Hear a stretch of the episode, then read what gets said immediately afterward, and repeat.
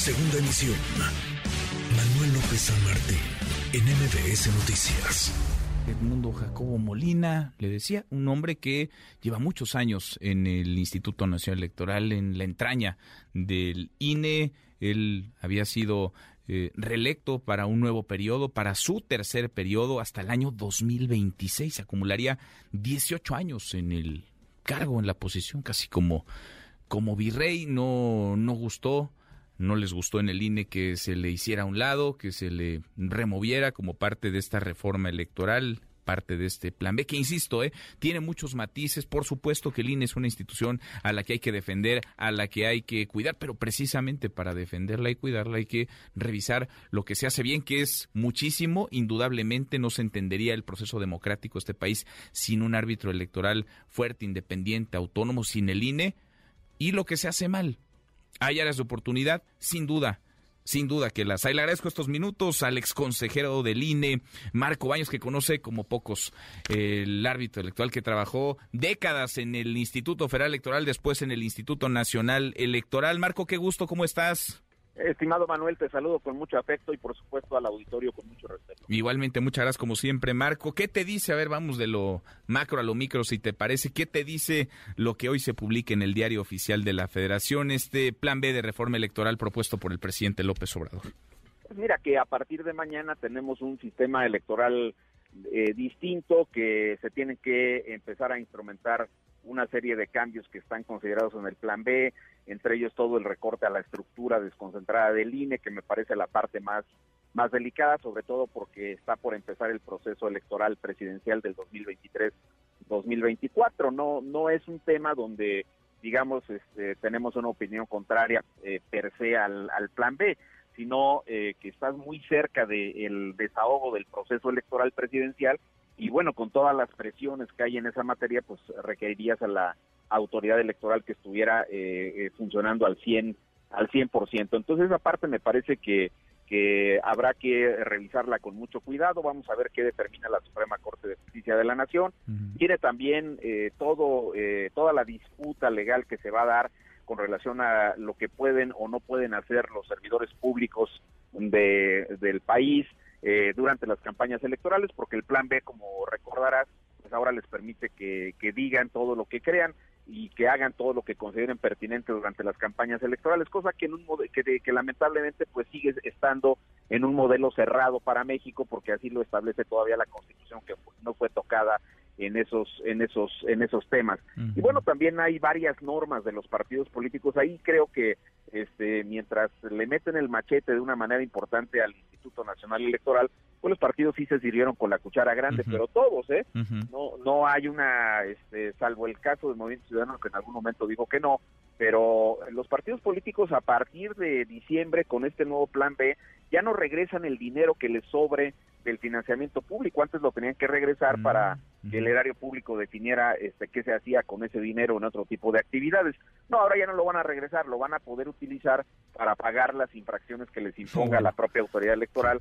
Este, eso sí está medio complicado. Y luego, por si fuera poco, todos los partidos políticos tenían la obligación legal, tenían hasta antes del plan B, de que previo al arranque de cada proceso electoral, pues tenían que eh, verificar, se tenía que verificar si cumplían con la membresía mínima que les pedía la ley, que es del punto 26 del padrón, más o menos unas 300 mil personas, ¿no? Entonces, eh, ahora ya no hay necesidad de que se verifique esa cuestión tampoco, simplemente con que se anoten a participar este, en el proceso electoral, que registren a sus candidatos, será más que suficiente para acreditar que son partidos con derecho eh, a ello. Entonces, eh, hay como un conjunto de cosas que sí hay que revisar con mucho cuidado. Creo que, este, eh, vuelvo a insistir, la parte del INE, pues sí, sí preocupa muchísimo porque vas a tener una institución recortada que tendrá que afrontar pues el compromiso del proceso electoral con una expectativa de más o menos 166 mil, 167 mil casillas que se tienen que instalar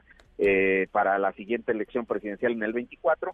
Y bueno, pues eh, tienes ahora eh, este plan que ha deshecho a las juntas ejecutivas distritales del Instituto Nacional Electoral, particularmente a las distritales. A las locales las recorta, pero el problema es que los brazos operativos, los que hacen la talacha de adeveras, los que están en campo este, buscando lugares para ubicar casillas, capacitando a funcionarios, son las juntas distritales, son los que hacen toda la parte operativa de la elección. Entonces, es eh, donde está eh, la parte más severa, el recorte que se le aplica al INE. Es lo más, lo más eh, delicado. Los partidos Digo, más para rematar lo que decías, Marco, los partidos nunca pierden, ¿no? Es decir, reciben carretadas de dinero cada año más, ellos mismos generan la fórmula para repartirse los recursos públicos y si violan la ley, entonces pagan las multas con el dinero de los ciudadanos, con el propio presupuesto público. Es de, es de no creerse. Ellos, ellos siempre ganan, ellos siempre caen parados. Oye, Marco, ayúdanos a entender a ver, la figura de Edmundo Jacobo Molina, del secretario ejecutivo del INE. ¿Qué atribuciones tiene el secretario ejecutivo del Instituto Nacional Electoral y cómo es que una persona ha podido estar tres periodos ocupando esa, esa posición? Entiendo que él estaba eh, había sido electo hasta el año 2026, es decir, todavía tenía por delante eh, un buen tramo más. Eh, ¿qué, atribuciones tiene el secretario ejecutivo del INE? Pues te lo voy a, contestar coloquialmente, tiene todas las atribuciones porque después de los consejeros electorales, pues el que coordina a todos, absolutamente a todos los funcionarios de la estructura ejecutiva del INE es el secretario ejecutivo, él es el coordinador de las juntas locales y distritales, es también eh, la persona que se, que se responsabiliza de representar jurídicamente al INE en todo tipo de, actividades, es eh, el, funcionario que tiene eh, para sí la famosa oficialidad electoral, es decir, sabe fe pública de muchas cuestiones en, para efectos electorales, es el que administra, el digamos, el coordinador de toda la administración de los recursos que tiene el INE, en fin, es una figura muy, muy relevante y obviamente pues tiene también el desahogo de los procedimientos de sanción bajo su coordinación. Entonces, sí es un, es un funcionario muy poderoso. ¿Cómo pudo llegar ahí? Bueno, lo que pasa que Molina llegó eh, con Leonardo Valdés a la Secretaría Ejecutiva del Instituto Federal Electoral todavía.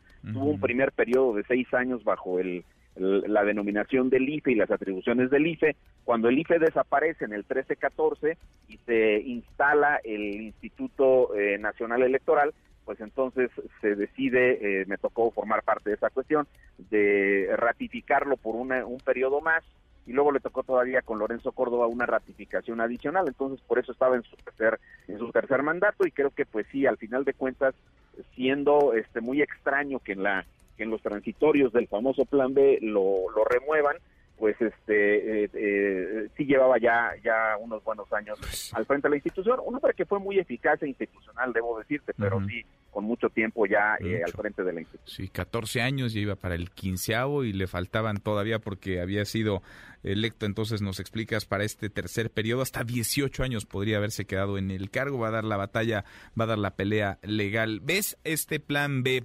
constitucional Marco o inconstitucional se va a caer en la corte yo tengo la, la sensación que hay eh, varios componentes del plan B que son este, inconstitucionales y donde la Corte eh, podría decir que no. Eh, creo que el, el, recorte a la estructura desconcentrada del INE pues está yendo en forma Se nos cayó. Marco Baños nos estaba diciendo sobre la constitucionalidad o no de este plan B de reforma electoral. Va a llegar en la Corte, en la Corte se va a definir su futuro, si es o no viable, si es o no constitucional, si atropella o no la Carta Magna. Se antoja complicado que resista, pero bueno, lo veremos. Ilustrativo lo que nos decía también sobre Edmundo Jacobo Molina, el secretario ejecutivo de INE. Marco, a ver, te, retomamos, nos decía sobre la constitucionalidad o no de este plan B. Sí, te decía que eh, me parece que todo el recorte a la estructura desconcentrada pues es eh, una de las partes centrales que lastiman el principio de autonomía que rige al Instituto Nacional Electoral. Creo que ahí la Corte tiene mucho que revisar en esa parte. Luego, eh, estas nuevas licencias que le están dando a los servidores públicos de todos los partidos, no nada más de Morena, sino aquí entrarán todos los del PRI, del PAN, de, del Verde, de Movimiento Ciudadano, de, Morena, etcétera, eh, todos los servidores públicos que, que pueden, digamos, ahora intervenir en el de las campañas electorales, pues eso está expresamente prohibido en la Constitución, artículo 134 y una fracción del artículo 41 constitucional. Eso claramente es inconstitucional, entonces tengo la sensación que por ahí la Corte igual va a ir eh, en contra de este tipo de cuestiones. Lo del mundo Jacobo, eh, más allá, eh, déjame decirlo así, que más allá de la persona en sí misma, lo que está haciendo el plan B es meterse a una decisión que le toca nada más al propio instituto, es decir, designar a su secretario ejecutivo. Entonces, creo que ahí esa parte también eh, podrá ser revisada por la Corte y así podríamos ir este, viendo una serie de cuestiones. También están pasando, digamos, preferentemente los módulos de atención ciudadana, son los módulos donde se tramita la credencial de elector a edificios de dominio público, ¿no? Entonces, este, esa parte pues eh, puede generar un problema de operación para la integración y actualización del padrón porque el INE pues no tiene a su cargo los los horarios de esos edificios.